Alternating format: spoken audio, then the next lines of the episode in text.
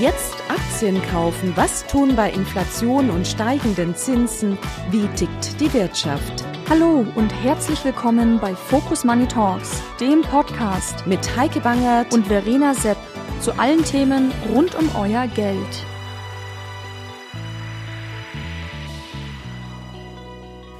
Hallo und herzlich willkommen bei Focus Money Talks. Ich bin Heike Bangert und spreche heute mit Robert Kreil, dem Chefstrategen der Privatbank Merckfink. Ist der Inflationspeak erreicht und was das jetzt mit den Zinserhöhungen? Das sind die entscheidenden Fragen vor dem Zinsentscheid in den USA. Ob sich Anleger auf eine Herbstrallye freuen können oder sich doch noch mal richtig warm anziehen sollten, darüber sprechen wir auch.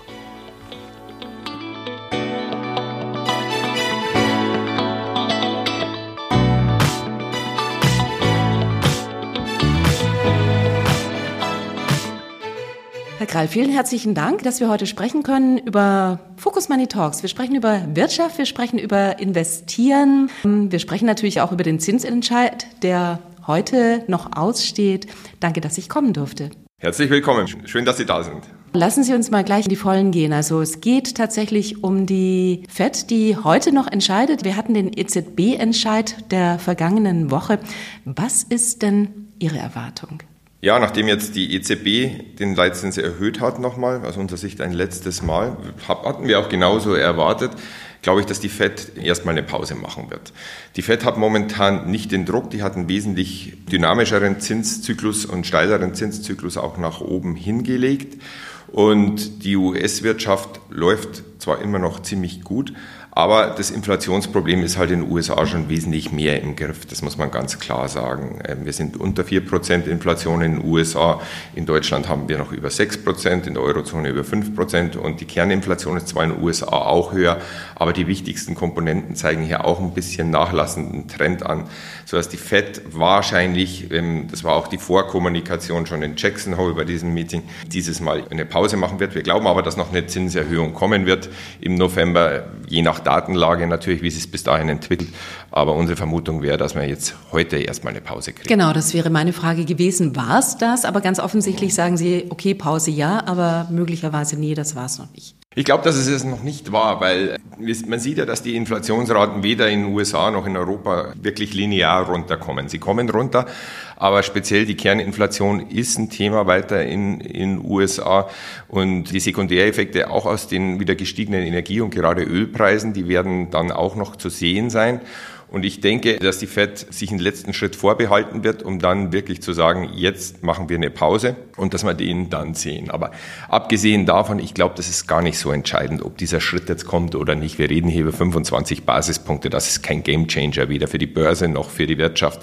Es geht einfach darum, was viel wichtiger ist, dass nach vorne nicht nochmal die Notwendigkeit kommt, dass die Notenbanken noch zusätzlich bremsen, dann mit weiteren Zinserhöhungen, dass man in den USA deutlich über 6 Prozent Leitzins geht. Und das sehen wir Stand heute nicht nicht. Könnte es aber nicht sein, dass die Erwartungen tatsächlich dahingehend sind, dass der Peak erreicht sein könnte und dass mit jeder weiteren Erhöhung die Märkte natürlich nervöser werden, weil logischerweise werden die Finanzierungsbedingungen dadurch auch noch mal schlechter? Ja, ich glaube, die breite Marktmeinung ist, dass wir mehr oder weniger jetzt am Peak sind oder fast am Peak sind. Ist auch unsere. Also der, Leit, der Leitzinsgipfel, der Zinsgipfel ist mehr oder weniger erreicht. Wie gesagt, ein Schritt her oder, oder, oder nicht, der macht nicht, nicht den Unterschied. Die Frage ist für mich eigentlich mehr, was ist das Risiko nach vorne, auch für die Notenbanken? Und die Notenbanken betonen natürlich schon verschiedene Sachen, wo es noch Druck geben könnte, steigende Löhne natürlich zum Beispiel die nochmal vor allem die Dienstleistungspreise länger hochhalten könnten als erwartet. Aber ich glaube, das große Risiko nach vorne aus meiner Sicht ist ein ganz anderes. Und das ist ein Risiko, was die, was die Notenbanken weniger betonen, weil es nämlich auch politisch bedingt ist. Und das sind ganz klar die Öl- und Energiepreise. Denn wenn Sie heute mal in die Prognosen, egal ob von EZB, FED oder von welcher Notenbank auch immer reinschauen, dann sehen Sie so einen relativ linearen Trend runter. Sie sehen allerdings nirgends eingepreist, dass die Ölpreise und auch die Gaspreise jetzt vor allem für uns in Europa, dass die nochmal deutlich anziehen. Sprich, das ist so ein, ich sag's mal, Blue Sky Szenario nach vorne. Das ist wahrscheinlich, ich würde auch sagen, das ist das Hauptszenario, Haupt, äh, aber es muss nicht so kommen. Also mit anderen Worten, die Kerninflation bleibt und das ist das, worauf man ja dann die ganze Zeit guckt, oder? Nicht unbedingt. Schauen wir doch einfach mal, was passiert ist. Die letzten drei Monate sind die Ölpreise um ungefähr ein Viertel gestiegen. Das ist eine Nummer. Also wir kommen von 70 auf über 90 Dollar jetzt für Brent. Und jetzt reden wir mal nur über Öl. Sollte sich dieser Trend, sollte der anhalten, und wir hatten ja da Faktoren dahinter, womit man nicht gerechnet hat. Also erstens mal, dass die OPEC Plus, also inklusive Russlands, die Produktionscuts gleich mal bis Jahresende festschreibt und nicht nur für einen Monat. Dass die Amerikaner jetzt auch natürlich versuchen, wieder ihre strategischen Ölreserven aufzufüllen, ist auch klar, dass da wieder Nachfrage kommt. Und vor allem, dass sich die US-Wirtschaft besser hält und die Nachfrage aus den USA, es ist immer noch die größte Volkswirtschaft der, der Welt, eben auch sehr hoch ist. Diese drei Faktoren zusammen treiben den Ölpreis nach oben. Und jetzt braucht bloß noch irgendwas dazwischen kommen. Wir wissen alle, dass Öl ein sehr politisches Thema ist. Und schauen Sie sich nur mal, nur mal an, was wir jetzt zum Beispiel für einen Zusammenschluss auch mit der neuen BRICS-Gemeinde haben. Schauen Sie sich die Länder an, die da dabei sind. Das sind sehr verschiedene Länder mit verschiedenen Interessen, wo ich mir sage, naja, wirtschaftliche Zusammenarbeit ist immer so relativ. Aber der Hebel, den sie zusammen haben, der größte Hebel, ist ganz klar das Energiethema. Weil die kontrollieren mittlerweile, da sind ja Länder jetzt neu wie Saudi-Arabien, wie Iran und so weiter dabei, mit Russland, die kontrollieren ungefähr 40 Prozent von der, von der weltweiten Ölförderung. Das sprich, wenn sich die zusammenschließen und da mal was beschließen sollten, auf der Ölseite, mal auch jenseits von, von OPEC oder nur gewisse Sachen absprechen sollten, dann kann natürlich ein Ölpreis auch ohne hoher Nachfrage aus dem Westen jetzt wir laufen ja eher so in eine rezessive Phase rein, wahrscheinlich in, in der westlichen Konjunktur, kann nach oben springen. Und wenn es über mehrere Monate der Fall ist, dann kriegen Sie nämlich auch als Notenbank das Thema, dass es vielleicht nicht nur in der gesamten Verbraucherpreisinflation sich widerspiegelt, sondern dass es dann auch Sekundäreffekte wieder aus so einer zweiten Runde gibt. Und dann haben Sie das Thema auf der Kerninflationsseite. Das wäre das schlimmste Szenario, würde ich mal sagen, für die Notenbanken, das sie nicht auf, auf dem Schirm haben, weil dann könnte sich die Notwendigkeit ergeben, nochmal über Leitzinserhöhungen nochmal den, diesen zusätzlichen Schub abzufedern. Ich würde sagen, die Wahrscheinlichkeit ist nicht besonders hoch. Es ist sicherlich kein Kernszenario, aber es ist eine Wahrscheinlichkeit, die man nicht vergessen darf und ich glaube, man soll es nicht ausblenden als Risiko. Genau, man hatte ja die Inflation, also die gesamte Inflation lag zuletzt in der Eurozone bei 5,3 Prozent, aber in Deutschland lag sie ja schon bei 6,4 Prozent, was immer noch ein sehr großes Signal ist. Wir sprechen jetzt vielleicht nicht über die Zielmarke 2, aber man sollte sich ja schon dann schon nochmal Richtung 3 bewegen. Was denken Sie denn in Anbetracht der hohen Energiepreise? Wie lange wird es dauern, bis wir in der Region kommende Inflation man sagen kann, da fangen wir an, wieder aufzuatmen. Es kommt darauf an, wo Sie aufatmen, aber wie Sie sagen, zwei Prozent wäre das offizielle Ziel. Ich glaube, bei drei Prozent wäre man heute schon ganz froh und ich glaube, das kann schneller gehen, als, als viele denken. Wenn nichts dazwischen kommt, wenn sich die Energiepreissache wieder relativiert, dann kommen diese disinflationären Effekte aus dieser finanziellen Straffungspolitik von EZB und FED natürlich zunehmend jetzt durch. Die, die Zeiträume der Verzögerung, man sagt normalerweise so neun bis, neun bis 16 Monate. In Wirklichkeit hat man bei den letzten Rezessionen gesehen, dass der Zeitraum noch breiter ist. Es kann teilweise zwei Jahre dauern, bis es richtig reinkommt. Deswegen werden wir diese Effekte wirtschaftlich sehen, diese Abschwächungseffekte, und dann kommt es auf einer Preisfront an. Aber man sieht es zunehmend. Und jetzt kommt natürlich noch dazu, wenn wir jetzt mal in Deutschland schauen, im September, bei den September-Inflationszahlen werden gewisse Sondereffekte herausfallen. Wir hatten letztes Jahr ein 9-Euro-Ticket von Juni bis August, ist nicht mehr dabei. Wir haben vom Basiseffekt her einige wirklich, wirkliche Themen. Wir haben auch in anderen Euro-Ländern natürlich Energiepreisunterstützungen gehabt, die dann nach und nach rausfallen. Und dadurch wird die Inflationsrate automatisch runterkommen. Allein das 9-Euro-Ticket wird ungefähr dafür sorgen, dass die Inflationsrate im September für Deutschland schon um über ein Prozent niedriger ausfällt. Also dass wir nicht mehr 6,1 haben, sondern dass wir wahrscheinlich eher vielleicht sogar eine 4 vom Komma schon haben. Das heißt, wir kommen relativ schnell in die Richtung und es kann durchaus sein, dass wir nächstes Jahr im ersten Halbjahr, wenn alles gut läuft, schon eine 3 vom Komma haben, vielleicht auch schon Richtung dreieinhalb oder so. Und dann sind wir schon in der Region, wo man sich wohlfühlen kann. Und das ist ja genau das, was die EZB auch sieht. Sie sieht den Weg dort dorthin, dass es in die richtige Richtung geht, wenn so nichts Schlimmes passiert, sagen wir es mal so. Und Deswegen ist man da auch schon ganz beruhigt und deswegen glaube ich auch, dass die EZB, wenn alles glatt laufen sollte, keinen Zinsschritt mehr nach oben gehen wird. Eine der großen Fragen, die sich alle gerade stellen, ist natürlich irgendwie auch auf die andere Seite, könnte es sein, irgendwie, dass die Notenbanken schon einen Schritt zu weit gegangen sind und die Wirtschaft dann noch mal mehr in den Würgegriff, sage ich jetzt mal, nehmen, als das eigentlich notwendig gewesen wäre. Die Frage, bekommen wir eine Rezession hier für Deutschland ist die Frage durchaus geklärt, aber die Eurozone ist immer noch letztlich so leicht im Plus und für die USA ist es fast schon abgesagt. Ja, die Frage, ob die Notenbanken überdreht haben, die lässt sich natürlich immer erst im Nachhinein beantworten. Man kann natürlich heute so an den, an den Indikatoren, an den ganzen Wirtschaftsdaten ablesen, dass die Wirkung zunehmend kommt, dass sie zunehmend ablesbar ist, jetzt so langsam auch zunehmend im Industriebereich. Aber wir haben halt ein paar Bereiche, die dieses Mal noch sehr, sehr stark sind. Das ist vor allem der Arbeitsmarkt und am Arbeitsmarkt hängt letztendlich auch der Dienstleistungssektor. Der, das ist alles noch, noch sehr, sehr fest. Also es ist noch schwierig zu sagen, aber ich glaube, dass die Notenbanken nicht schlecht liegen mit ihrer Politik. Erstmal sind wir vom Zinsniveau her, wie, wie sie es hochgefahren haben, von der Höhe her, ähnlich wie wir auch im letzten großen Zinszyklus waren, in den 2000er Jahren. Jahren. Das ist schon mal so, so, so, so die Richtlinie. Und ich denke, mit den Verzögerungen, wir werden das ist das, wovon wir auf Basis jetzt der jüngsten Konjunkturdaten und auch Hochfrequenzdaten aus verschiedenen Bereichen ausgehen. Wir werden in Deutschland, wie Sie sagen, natürlich eine, eine Rezession kriegen, die lässt sich überhaupt nicht mehr vermeiden, die ist so gut wie sicher. Also technische Rezession, die aber auch nicht extrem sein wird. Wir reden ja nicht über minus vier Prozent Wachstum oder so, sondern wir reden über zwei Quartale mit vielleicht minus einem halben Prozent, jetzt mal ganz rund. Das ist kein Drama, so ist ähnlich, das haben wir ja auch letzten Winter schon gesehen, jetzt kriegen wir dieses Mal wieder eine Winterrezession. Dann sagen Sie, in, in Europa, in Europa schaut es natürlich schon ein bisschen anders aus. Wir haben jetzt im Sommer vor allem sehr gute Konjunktur in anderen großen Euro-Ländern gehabt, vor allem in den südlichen Ländern, die natürlich sehr auch vom Tourismus profitiert haben. Aber ich glaube, da wird es auch eine Normalisierungsphase geben. Und wenn Sie mal den Tourismus herausblenden, dann sieht es auch in Südeuropa nicht mehr so gut aus. Auch in Frankreich sieht es nicht ganz so gut aus, wie die Zahlen das momentan suggerieren. Und ich glaube, dass wir auch in den Bereichen eine, jetzt mal insgesamt auf die Eurozone bezogen eine leichte Rezession kriegen, aber wirklich eine milde Rezession. Eher dann minus 0,2 oder sowas in der Richtung zwei Quartale. Das ist nicht schlimm. Und letztendlich in USA diese meistdiskutierte Frage eigentlich unter den Volkswirten, kommt eine US-Rezession oder nicht? Da habe ich eine relativ klare Antwort. Ich weiß, dass die Marktmeinung mittlerweile natürlich im Durchschnitt zumindest ist, dass wir die nicht sehen. Wir werden die Rezession in den USA sehen.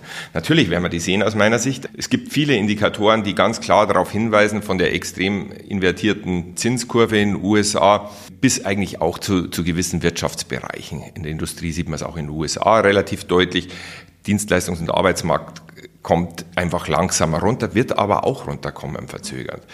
Und ich denke mal, äh, da werden wir in den USA eine noch ein bisschen mildere Rezession sehen als bei uns. Aber ob am Schluss das Wachstum in den USA dann die über den Winter oder im ersten Halbjahr nächstes Jahr plus 0,1 oder minus 0,1 ist, würde ich mal sagen, ist kann der Börse eigentlich fast egal sein. Wenn das keine größeren Ausschläge sind und von einer großen, tiefen Rezession in den USA, davon, glaube ich, braucht man überhaupt nicht ausgehen, weil es gibt auch keine Ungleichheiten im System, die wir in früheren Zeiten hatte, wo dann die Rezession tiefer geworden ist. Ich glaube, das ist eher ein Durchatmen als wirklich ein Schlag in die Magengrube. Die Frage der invertierten Zinskurve, die, diese Diskussion, die besteht seit ich würde mal sagen, seit Jahresanfang. Und nichtsdestotrotz wird das immer wieder abgewiesen. Kommen wir von dieser Inflation, kommen wir da überhaupt runter ohne diese Rezession? Oder ist das nicht zwingend gerade in Anbetracht steigender Energiekosten, die ganz unabhängig vom Zyklus weiter steigen können oder zumindest weiter hoch bleiben. Ja, es kommt immer darauf an, wo man hinschaut, weil die Energiepolitik ist ja regional sehr, sehr unterschiedlich. Also da würde ich mal unterscheiden zwischen Deutschland, ähm, wo wir das natürlich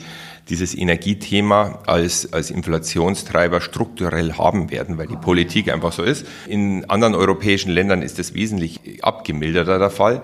Da wird man das Inflationsproblem strukturell nicht so haben von der Energiepreisseite. Und in den USA ist es nochmal ein ganz anderes Thema, weil man da ganz andere Möglichkeiten auch energetisch natürlich hat, weil man eben auch entsprechende Vorkommen im Land hat, ähm, mit Fracking und der ganzen Shale-Industrie natürlich auch im Land einiges machen kann. Also ich glaube, dass, dass das eben das Hauptthema ist, dass in den USA da die Flexibilität größer ist und, die und damit die Anfälligkeit bei der Inflation auch nicht so groß ist. Ich glaube, die Amerikaner kommen da auch gesünder runter und werden auch weiter einfacher runterkommen. Bei uns in Deutschland, wir müssen damit rechnen und unsere Politik ist, glaube ich, auch jenseits der jetzigen Koalition so veranlagt, dass wir da besonders aktiv sein wollen und das auch bezahlen letztendlich. Natürlich für das auch, was wir früher an günstiger Energie aus Russland hatten.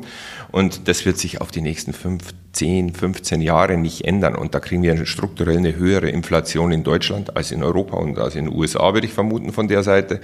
Und das wird bei uns speziell ein Thema bleiben. Jetzt geht ja der Aktienmarkt immer noch eher davon aus, dass das nicht zutrifft, was Sie gerade gesagt hatten, also dass die USA in eine Rezession geht, wohingegen der Rentenmarkt sieht das ein bisschen anders. Also man ist immer so ein bisschen in der, im Zwiespalt.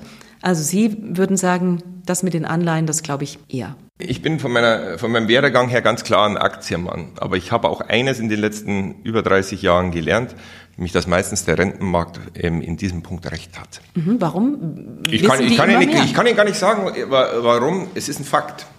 Der Rentenmarkt hat oft ein besseres Gespür anscheinend für, für solche Entwicklungen, für, für wirklich konjunkturelle Entwicklungen. Bei Aktienmärkten kommt die Korrektur ja oder die, äh, die Korrektur kommt eigentlich dann, wenn irgendwas Größeres passiert, wenn es einen Auslöser gibt, wo dann klar wird, hm, es schaut wirklich nicht so toll aus. Den, den Auslöser hatten wir bisher nicht 2023. Und wenn sowas kommen sollte im Herbst, einfach mal, dass Wirtschaftsdaten wirklich ganz stark abknicken oder es kommt was von politischer Seite, womit man jetzt nicht rechnet oder einfach ein schwarzer Schwan, dann ist, glaube ich, der Korrekturbedarf im Aktienmarkt schon, schon signifikant. Würden Sie denn sagen, im Aktienmarkt sind mehr Optimisten, im Anleihenmarkt mehr Realisten beheimatet? Ja, ich, ich würde nicht mit Optimisten und Realisten sagen. Ich würde sagen, naja, es sind natürlich mehr Spekulanten einfach und, und spekulativere Typen im Aktienmarkt, die natürlich mehr Risiko eingehen zu bereit, äh, bereit sind. Und im Rentenmarkt sind natürlich eher, auf der Hochzinsseite natürlich auch, aber wenn ich jetzt die, den breiten Rentenmarkt sehe, schon eher konservativere Anleger unterwegs und die auch stabiler unterwegs sind und die sich vielleicht ein bisschen längerfristige Meinungen auch bilden. Gerade wenn man längerfristige Bonds kauft, nicht jeder schichtet da alle, alle paar Monate um. Und ich glaube, dass der Rentenmarkt natürlich auch unterschätzt ist von der Größe, von der Liquidität. Ich meine, was sind die größten Märkte eigentlich ähm, neben Euro-Dollar in der Welt? Das ist der US-Staatsanleihenmarkt. Und dann kommt schon mal lange nichts. Und dann kommt irgendwann natürlich auch andere, wie, die, wie der Bundesanleihenmarkt und so. Das sind die großen Märkte. Dagegen sind Einzelaktien relativ, selbst wenn sie Apple oder wenn, wenn sie Alphabet heißen, ähm, überschaubar eigentlich von der Größe. Aber das ist nur ein, nur ein Nebenpunkt. Es ist einfach ein Fakt, den ich festgestellt habe, dass der Rentenmarkt sehr oft da die richtige Seite hat. Und ich glaube, dieses Mal liegt da auch. Dann gehen wir mal davon aus. Also bislang ist der Konsum in den USA tatsächlich fest. Die Kreditkartenlimits sind ganz offensichtlich noch nicht so ganz ausgeschöpft, obwohl man das seit vielen Monaten diskutiert. Die Frage ist, woher könnte jetzt noch mal ein Umschwung kommen? Also wo könnte jetzt noch mal so ein Auftrieb kommen? Irgendein staatliches Programm? Was könnte es noch sein? Ich habe gerade an einen Satz denken müssen, den ein amerikanischer Kollege neulich zu mir gesagt hat. Der hat gesagt, wenn Verbraucher, also Konsumenten, vorsichtiger werden und unsicher werden, dann hören sie in Europa und in Asien zu kaufen auf. In Amerika kaufen sie dann erst recht. So nach dem Motto, wir konsumieren noch, bevor die schlechte Zeit kommt. Das spiegelt das Ganze vielleicht ganz, ganz gut wider, diese unterschiedliche Mentalität auch. Und das ist, glaube ich, auch so ein Grund, dafür, dass der US-Konsum sich da, da besser hält. Ich meine, wir sehen ja jetzt, dass die Regierungen schon einige Programme machen oder gemacht haben. In Amerika hat man ja das vor allem mit der Inflationsreduzierung, Inflation Reduction Act gemacht. Bei uns war jetzt das Wachstumschancengesetz, das die Bundesregierung gemacht hat, was aber auch in Bezug zur Wirtschaftsleistung viel, viel kleiner ist. Also ich, wenn man es mit dem BIP vergleicht in Deutschland und, und in den USA, dann ist das US-Paket ungefähr achtmal so groß. Aber wir haben bei uns natürlich auch andere Programme laufen. Den EU Next Generation Pakt und so weiter, wo viel auch in Digitalisierung und so investiert ist. Es sind nur alles langfristige Programme, die kurzfristig halt jetzt für diese nächsten vermutlich schwierigen, sagen wir mal 12 bis 15 Monate nicht so arg viel helfen werden oder nur ein bisschen dämpfen können.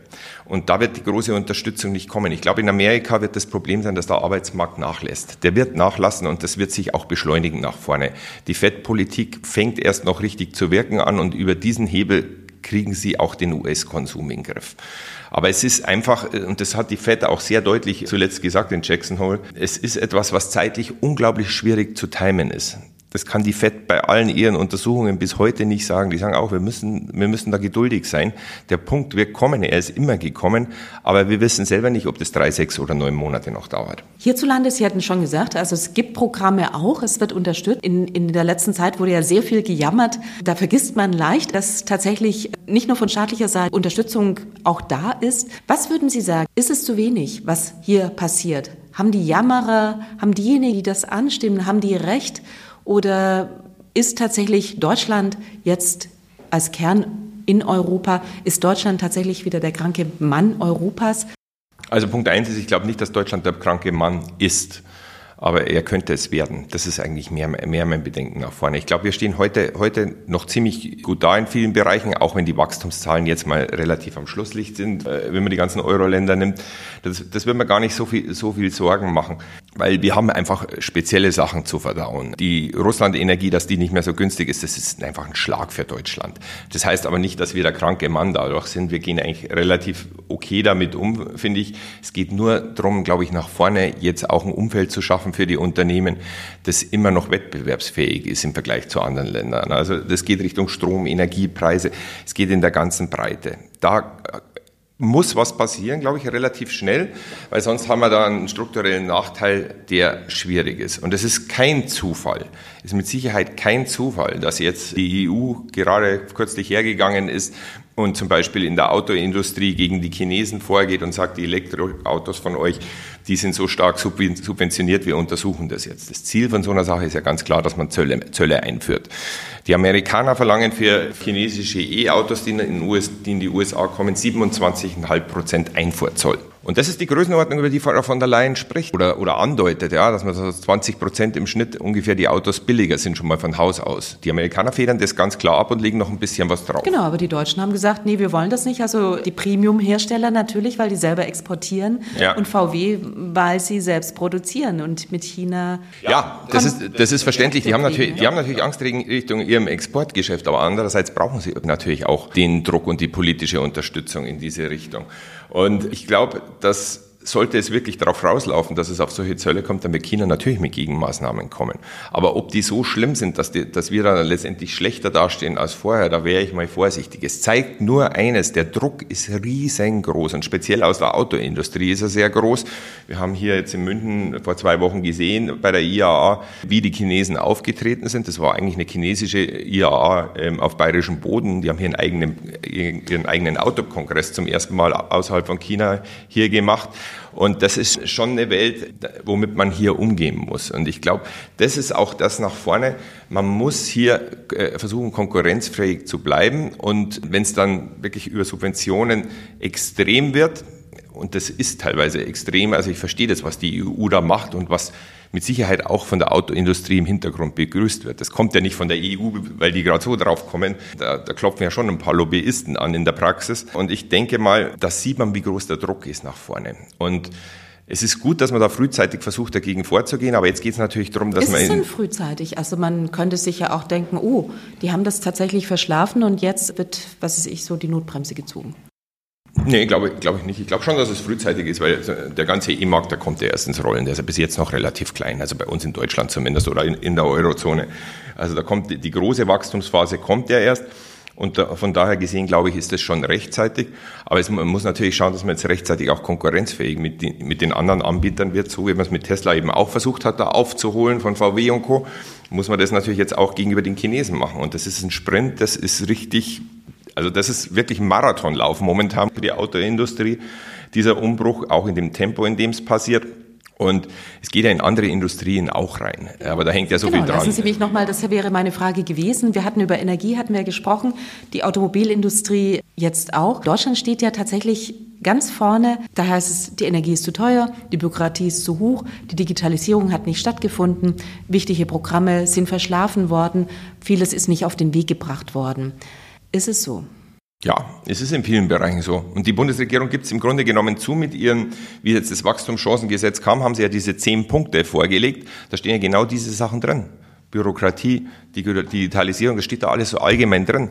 Ich, ich kann den, jeden dieser Punkte umdrehen und kann sagen, okay, ihr habt erkannt, dass wir da hinten hängen, da hinten hängen, da hinten hängen, weil so kann man dieses, dieses Ding auch lesen. Und es ist natürlich so. Und ich glaube, dass wir in vielen Bereichen, gerade wenn Sie Digitalisierung ansprechen, immer noch zu langsam sind. Natürlich gibt es EU-Programme, die da dabei sind, die unterstützen. Das ist auch gut. Aber schauen Sie sich das Wachstumsförderungsgesetz an, das jetzt, das jetzt rauskam. Da ist das Thema Digitalisierung nur gefördert, wenn es um Themen geht, die mit energetischen Konzepten zusammenhängen. Also nur bei Energiesanierungen wird Digitalisierung äh, gefördert, ansonsten keine neuen Investitionen bei diesen sieben Milliarden oder Abschreibungserleichterungen oder sonst was zur Digitalisierung. So viel zum Thema, wir priorisieren das. Das hinzuschreiben als Punkt, das bringt, sorry, überhaupt nichts bei den zehn Punkten, sondern da muss was kommen. Da müssen es wirklich Förderprogramme sein, die sind, die was anschieben. Aus meiner Sicht wird politisch zu viel drüber geredet und zu wenig gemacht. Es haben wir ja tatsächlich die Industrie hierzulande, die einen größeren Teil einnimmt als in anderen europäischen Ländern, als in vielen anderen europäischen und viel, vielen anderen Ländern überhaupt. Ist es denn sinnvoll, die Industrie als solche tatsächlich zu erhalten oder muss, Sie sagten schon, Digitalisierung findet eben nur in energetischen Bereichen statt, muss es eben tatsächlich auch in anderen Bereichen sein, zum Beispiel in der Industrie? Ja, mit Sicherheit. Es findet ja auch in der Industrie statt. Das war ja nur auf die Förderung bezogen Richtung energetisch. Es findet ja auch in anderen Bereichen statt und das, und das wird auch weitergehen. Es ist nur das Tempo entscheidend. Und mal abgesehen davon, dass wir das auch in der Verwaltung, in allen Prozessen in diesem Land brauchen. Also Verwaltung ist ja eine Katastrophe in Deutschland, was Digitalisierung anbetrifft. Da sind wir ja wirklich das, das absolute Schlusslicht. Und das sollte eigentlich ein Aushängeschild sein.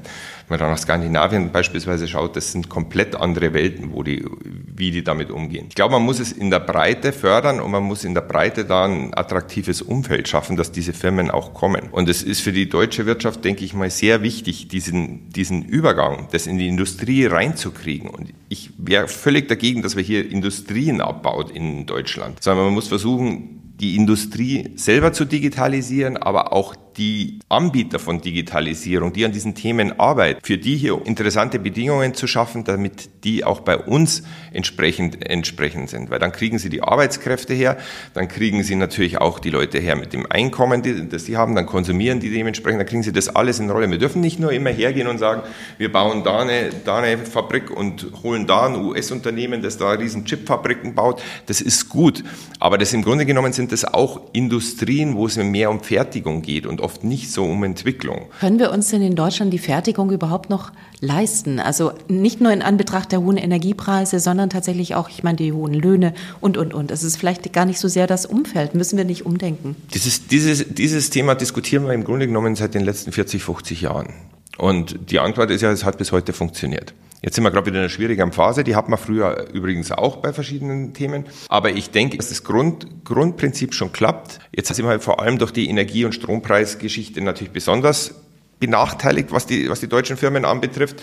Und deswegen, wie ich vorher gesagt habe, muss da schnell was passieren. Und das ist tatsächlich ein Thema, wo ein staatlicher Eingriff wahrscheinlich Sinn macht. Bis zumindest so lange, bis sich das Preisumfeld oder die Liefermöglichkeiten oder die Fördermöglichkeiten Was wieder verändern. Was müsste denn passieren? Was genau würden Sie empfehlen? Ich würde auf jeden Fall versuchen, einen Industriestrompreis einzuführen. Ähm, also aber der, der, ob der nur alle Unternehmen oder für die, wie die jetzt gerade schon im Visier sind, nämlich die ganz großen und sonst keine? Nee, ich würde es in der Breite machen, weil, weil sonst kriegen sie natürlich dann innerhalb der Wirtschaft noch einen Streit. Ich würde eventuell auch überlegen, sowas für die Gesamt, für alle Sektoren zu machen, auch für den Privatbereich. Das ist natürlich eine Frage der Gleichberechtigung, weil sie kriegen sonst immer einen Streit rein. Die Gesellschaft muss sich dann einig sein, dass letztendlich aus Ihren und meinen Steuergeldern genauso diese, dieses Thema gefördert wird und dass man in der Breite hier ein gesünderes Umfeld schafft, weil das wird die Arbeitsplätze nach vorne erhalten und wird einfach eben diese konkurrenzfähige Fertigung weiter möglich machen. Weil wenn die Firmen abwandern, dann wandern uns auch die Fachkräfte hier ab und dann haben wir natürlich genau in dem Bereich, wo wir eigentlich bisher stark waren, Exportindustrie, haben wir dann den Schwund, den wir in der über Binnennachfrage hier nicht auffüllen können. Sicher, dass die EU eine solche Subventionierung zulässt? Nö, bin ich nicht, bin ich nicht sicher. Das wird sicherlich, wird sicherlich ein Thema, ein Thema sein.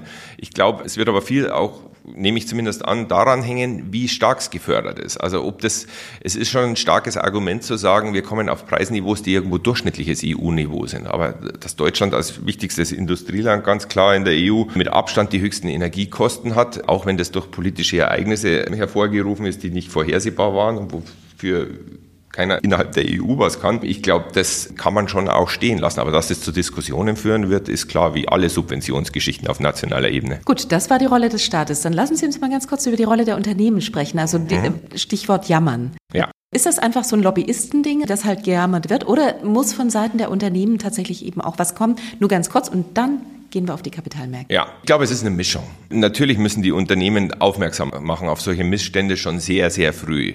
Wie laut sie das machen, wie, wie intensiv sie das machen, das ist natürlich immer so eine Sache. Ich finde es gut, wenn sowas im Hintergrund läuft, weil es ist klar, dass Politiker darauf aufmerksam gemacht werden müssen. Die sehen natürlich auch nicht alles auf, auf Anhieb. Aber es ist teilweise kommt es aus Jammern rüber und das ist schädlich. Das ist wirklich schädlich, wenn das dann in der Presse oft so, so dargestellt wird. Wenn der Druck aber so groß ist, wie er speziell mit dem Energiethema momentan auch ist, dann bei solchen Ecken verstehe ich das und halte ich es auch für gerechtfertigt, weil dann muss man auch mal laut brüllen dürfen und sagen, sorry, wie sollen wir als deutscher Autokonzern, Autozulieferer vor allem auch, das noch gewährleisten und hier fertigen, wenn ich in einem anderen EU-Land die ganze Sache eigentlich um die Hälfte der Stromkosten und für ein Drittel weniger Personalkosten machen kann. Genau, wir haben eine Situation, die viele Konflikte, nicht nur in Deutschland, sondern auch in, in Europa und in den USA, wir haben die Emerging Markets mit den BRICS schon erwähnt und das schwächelnde China, also die Erwartungen an China waren ja nun deutlich höher, als sie tatsächlich jetzt dieses Jahr erfüllt worden sind.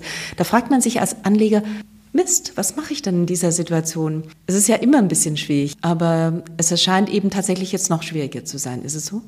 Ehrlich gesagt, ich glaube es nicht. Ich habe mich erst mit einem Journalisten darüber unterhalten, der auch sehr viel Erfahrung hat, der gesagt hat, jetzt ist schon besonders schwierig. Habe ich gesagt, jetzt mal ganz ehrlich, wir reden schon seit 20 Jahren miteinander. Und gab es ein Jahr, wo das, wo das die Banker nicht gesagt haben, die sich mit den Kapitalmärkten be beschäftigen. Okay, das könnte man jetzt auch als Banken jammern irgendwie, also dass man ja, sagt, okay, ist immer schwer, ja? Ja, ja, natürlich, natürlich ja. Ist, es, ist, es nicht, ist es nicht einfach. Aber im Grunde genommen brechen wir es doch mal runter. Was haben wir momentan? Wir haben einen ganz normalen Zinszyklus, ja, der ein bisschen steiler ist als sonst. Völlig normal, dass die Notenbanken die Wirtschaft bremsen, wenn die Inflation hoch ist. Die Inflationsauslöser waren dieses Mal ein bisschen anders, Krieg, Corona und so weiter. Okay, die Story dahinter ist immer ein bisschen anders. Aber, aber das Grundsätzliche, was passiert, ist das Gleiche. Und dass, jetzt, dass wir jetzt eigentlich in einem Konjunkturzyklus sind, wo die Wirtschaft runterkommt, wo wir Richtung Rezession gehen, ist auch völlig normal. Das war in früheren Zyklen auch so. Nur die Begleiterscheinungen sind anders. Deswegen glaube ich, macht schon immer Sinn, auch sich, sich anzuschauen, was in der Vergangenheit passiert ist und das mal so als Grundszenario auch herzulegen und dann zu sagen, was ist dieses Mal anders und wie beeinflusst das die ganze Sache? Genau, also eigentlich geht man davon aus, wenn die Rezession kommt, dann blickt die Börse schon mal durch, nimmt mal tief Luft und denkt, jetzt geht's wieder aufwärts. Genau, vom Grundsatz her ja. Der beste Zeitpunkt zum Einsteigen war in der Vergangenheit oft eigentlich, wo es am schlimmsten war. Also wo man am Tiefpunkt war, wo die Meldungen am schlimmsten waren. Da sind wir definitiv noch nicht, würde ich sagen. Das ist genau der Punkt. Die Rezession kommt erst in Europa wahrscheinlich jetzt im, und auch in Deutschland Richtung, Richtung Winter. In den USA vielleicht ein bisschen verzögert, Richtung erstes Halbjahr nächstes Jahr. Und deswegen glaube ich, wir kommen jetzt erstmal in eine Zeit rein, wo es noch, wo ein bisschen Ernüchterung herrschen wird. Schauen Sie, wir sind doch jetzt alle und das gilt jetzt nicht nur für Deutschland, das gilt für Europa, für Europäer, für, für US-Amerikaner. Wir sind alle wieder begeistert nach Corona jetzt in den Urlaub gefahren. War doch, waren es doch den meisten egal, ob der Urlaub jetzt plötzlich 30 Prozent mehr oder weniger kostet. Wir fahren. Musste jetzt mal sein. Nächstes Jahr denkt man da vielleicht schon anders, wenn eben dann, wenn es ein bisschen mehr Arbeitslose gibt, wenn der Druck größer ist, wenn die Lohnsteigerungen dann auch nicht mehr so hoch sind wahrscheinlich. Ich glaube, da kommt mehr Realität rein.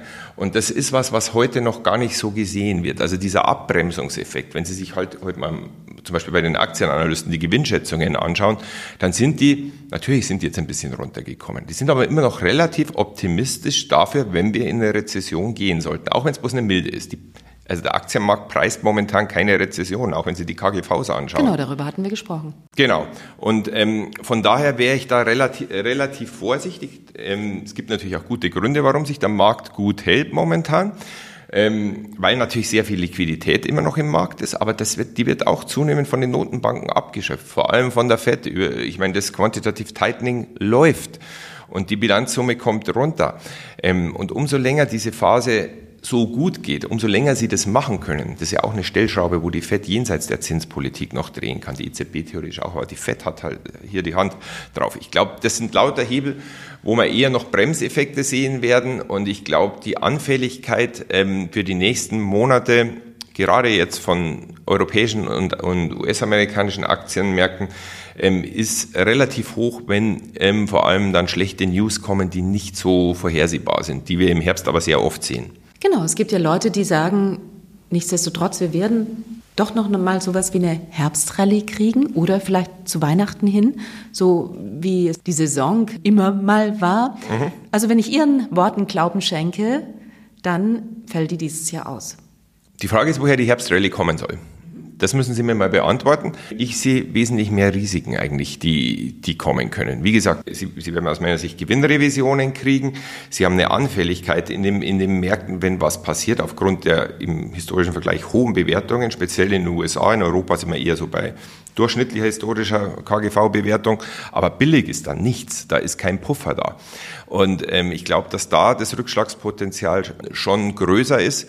Und was man auch, wenn man sich, wir haben vorher gesagt, man sollte sich die Vergangenheit anschauen. In der, Phase, wo man so langsam in die Rezession reinläuft, war es in der Vergangenheit fast immer so, dass die Volatilität zugenommen hat, also die Nervosität auch, weil die Aktienmärkte schwieriger zu berechnen sind. Und wir laufen jetzt erst in diese Phase rein.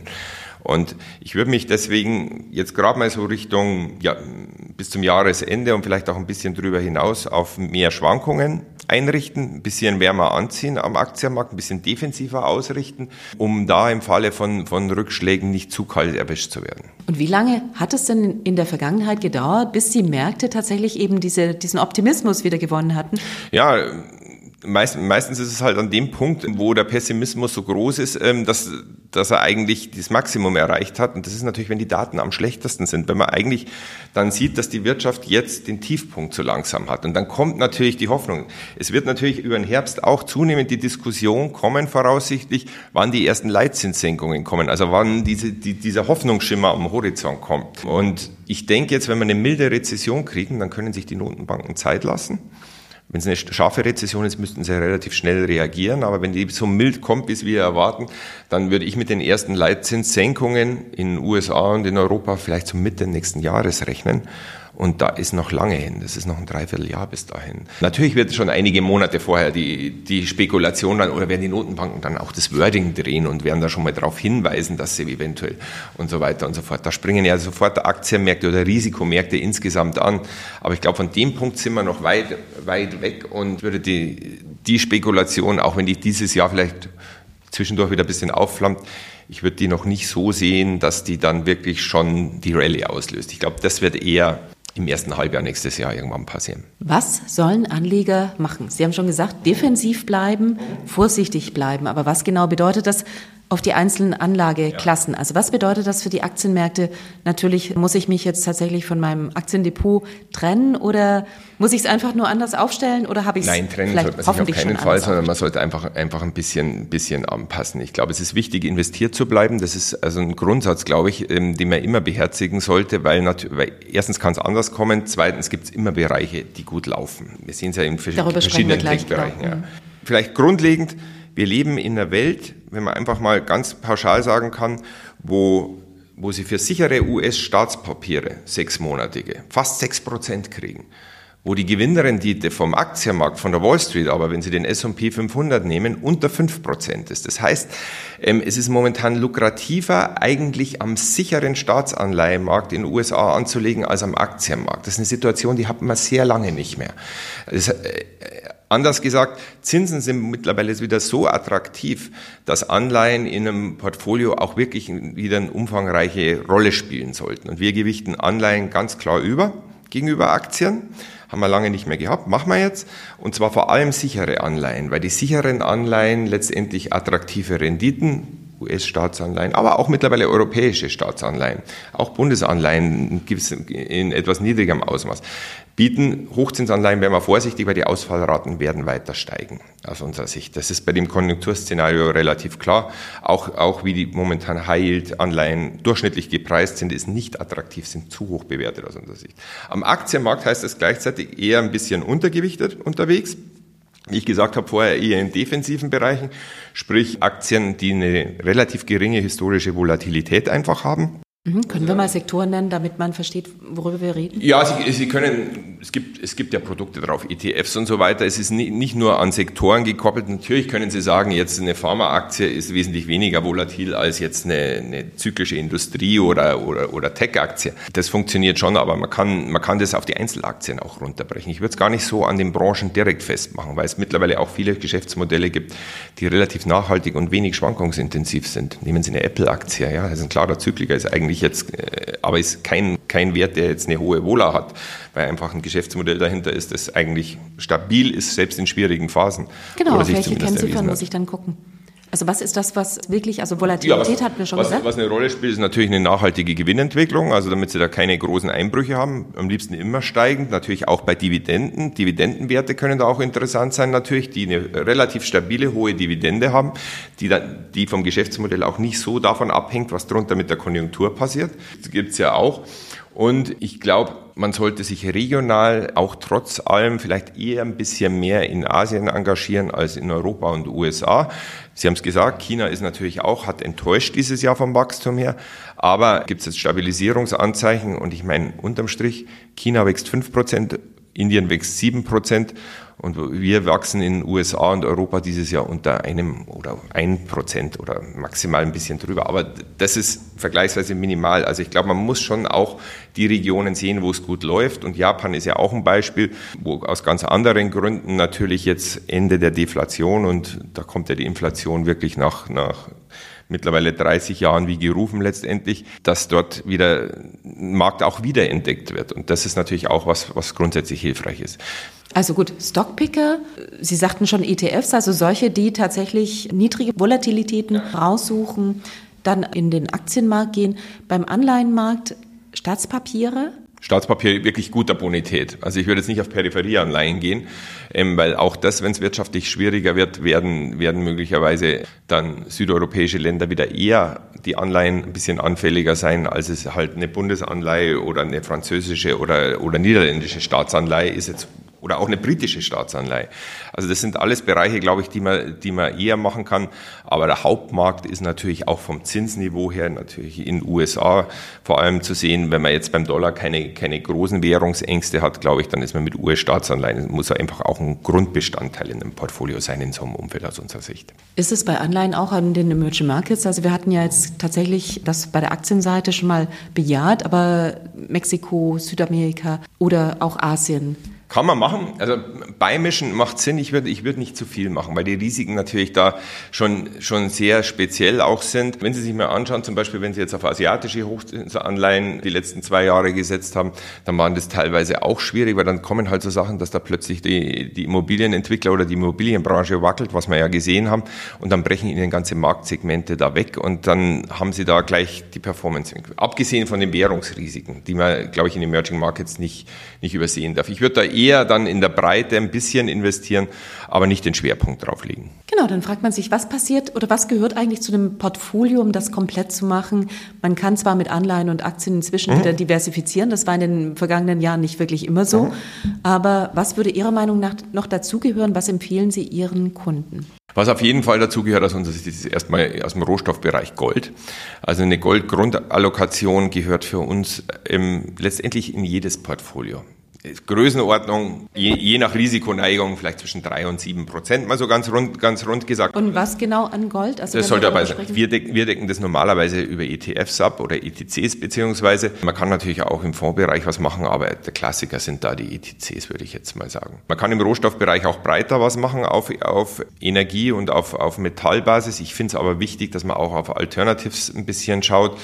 Und das muss jetzt nicht Private Equity und Hedgefonds sein, kann man natürlich auch mit reinnehmen, diversifiziert auch. Was natürlich wichtig ist, ist auch grundsätzlich Immobilien. Und das ist natürlich bei uns jetzt als Privatbank auch immer ein Thema, weil natürlich viele Kunden schon Privatimmobilien haben, nicht nur wo sie drin wohnen, sondern auch gehört ja zum Gesamtportfolio dann auch Mietshäuser oder, oder Wohnungen oder eben entsprechend. Und ich glaube, das muss man immer im Zusammenhang sehen. Das gehört aber letztendlich auch zum breiten, diversifizierten Portfolio dazu. Jetzt sind ja Immobilien hierzulande, zumindest für Privatanleger, von der Finanzierung sehr teuer geworden. In den USA geht das inzwischen wieder los. Da werden Immobilien gekauft. Sind wir denn schon auf einem solchen Niveau, dass sich das in der Relation wieder rentiert? Naja, ich denke, momentan sind die Immobilienpreise, jetzt bleiben wir mal in Deutschland, der Einfachheit halber vielleicht noch noch im Fallen in den meisten Städten, aber weniger als die letzten Monate. Und das ist natürlich auch dem geschuldet, dass der Zinsgipfel jetzt mehr oder weniger als erreicht angesehen wird. Sehen wir auch so. Und das ist natürlich eine Basis, wo man, glaube ich, schon sagen kann, der Druck von der Zinsseite, da sind wir jetzt so langsam am Maximum. Wenn die EZB jetzt zum letzten Mal erhöht hat, dann wird wahrscheinlich am langen Ende, wenn man jetzt eher so Richtung leichter Rezession fallen, werden die Zinsen eher auch ein bisschen nachgeben, aber nicht mehr groß steigen. Das heißt, von der Seite kommt wahrscheinlich kein großer Druck und das ist schon mal, das ist schon mal ähm, gut für Immobilieninvestments nach vorne. Ich glaube, dass die nächsten zwölf Monate das durchaus ein Bereich ist, den man sich wieder, wieder anschauen kann. Wie gesagt, momentan geben die Preise noch, noch nach, aber ich glaube, der Boden ist da nicht mehr so weit weg. Viele investieren in Bitcoin, also in Kryptowährungen. Ja. Das hat sich nicht so stabil wie Gold erwiesen, also über die vergangenen Jahre hinweg.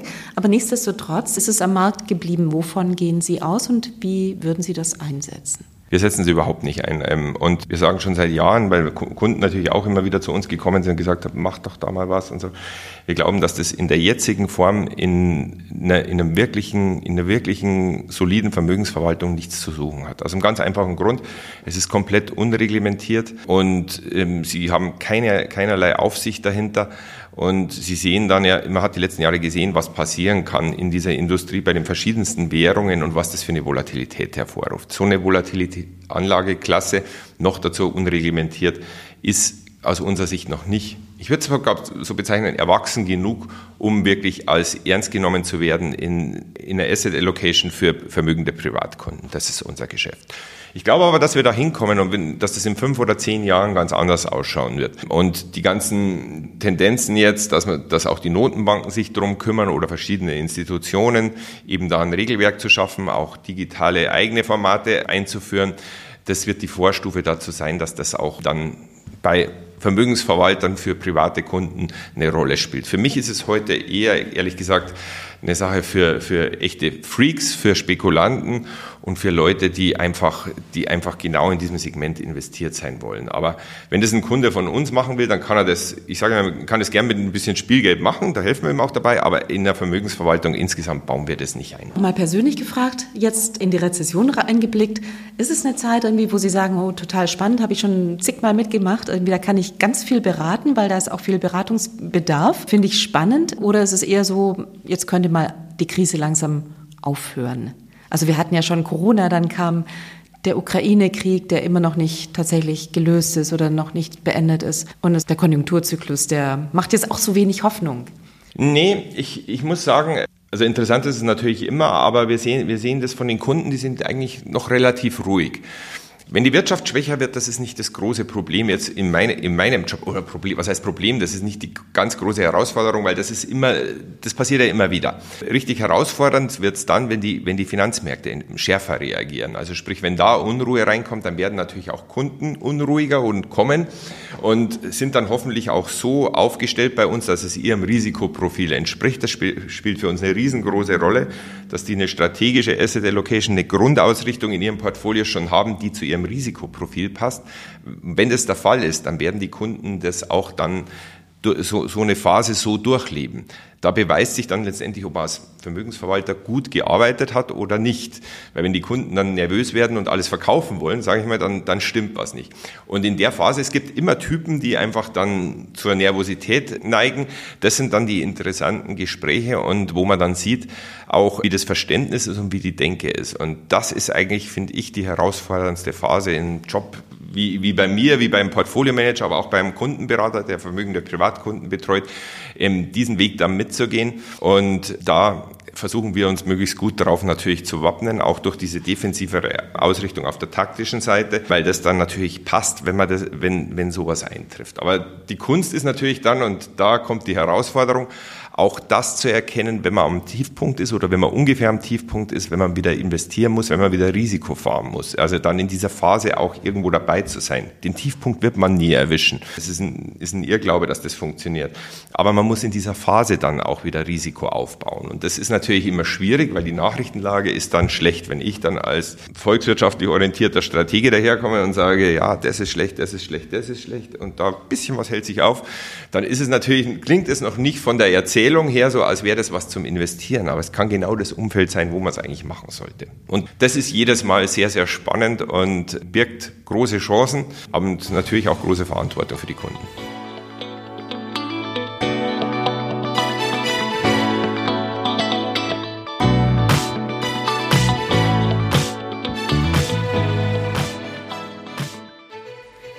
Herbststürme kommen. Anleger sollten sich also tunlichst warm anziehen und sich nicht von den spätsommerlichen hohen Temperaturen verführen lassen. Damit sind wir am Ende der 47. Episode von Focus Money Talks. Euch vielen Dank fürs Zuhören und allen eine schöne Woche.